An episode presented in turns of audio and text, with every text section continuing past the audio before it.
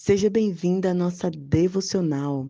Esse primeiro momento começaremos pelo capítulo 80. Sim, na verdade, vamos reiniciar, porque do capítulo 1 até o 79 nós já fizemos e já está gravadinho lá no podcast arroba blog Vida na Missão. Então você pode digitar aí no Google ou no Spotify, arroba blog Vida na Missão e você terá acesso aos outros capítulos. Então você não está atrasado. Nós vamos caminhar juntos nesse novo tempo em Salmos, medicamento para a nossa alma.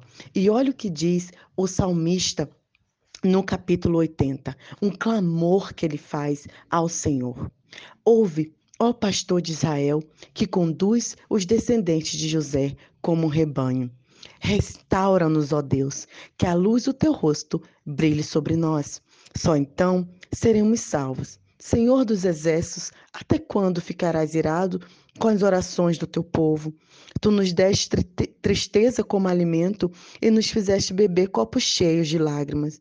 Estendemos nossos ramos até o Mediterrâneo. Mas agora, por que derrubaste nossos muros? Todos que passam roubam nossos frutos. Ó Deus dos exércitos, suplicamos que voltes. Olha dos céus e vê a nossa aflição. Cuida desta videira que tu mesmo plantaste, o filho que criaste para ti. Fortalece aquele a quem amas, o filho que criaste para ti. Então jamais te abandonaremos. Reanima-nos para que invoquemos o teu nome. Restaura-nos, ó Senhor, ó Deus dos exércitos, que a luz do teu rosto brilhe sobre nós. Só então seremos salvos. Você já se sentiu assim como salmista? Desanimado, desmoralizado, como diz aqui em Moçambique, enfraquecido, sem ânimo para realizar nada de tão mal que você estava? Será que você já passou por uma situação assim? O salmista estava em situa uma situação tão dolorosa que ele achava que o Senhor não estava ouvindo as orações e que o próprio Deus tinha colocado toda a ira dele sobre eles. O povo de Israel estava é, entristecido, caminhando sem ter para onde ir. Mas mais maravilhoso saber é que, mesmo em momentos como esse, em situações como essa que eu já passei, com certeza você já passou, Deus é capaz de realizar três coisas em nossa vida. O nosso Senhor, Ele é o Deus que restaura. Ele quer restaurar o seu coração, ele quer restaurar a sua vida, ele quer restaurar o seu caminho. Com certeza, o Senhor é capaz de restaurar tudo na sua vida que você achava que está perdido.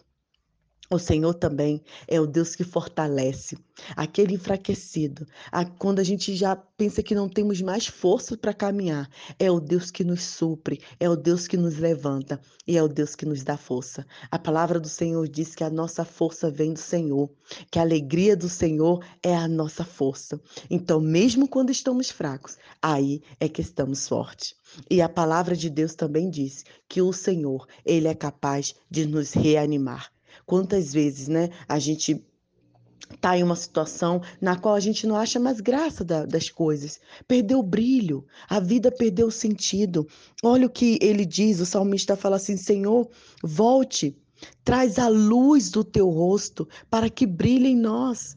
Então, aquele brilho que nós tínhamos, aquela, aquele ânimo que nós tínhamos na vida, algo aconteceu na qual nós perdemos o brilho. Mas a palavra do Senhor, ela é capaz de restabelecer esse brilho, de te reanimar.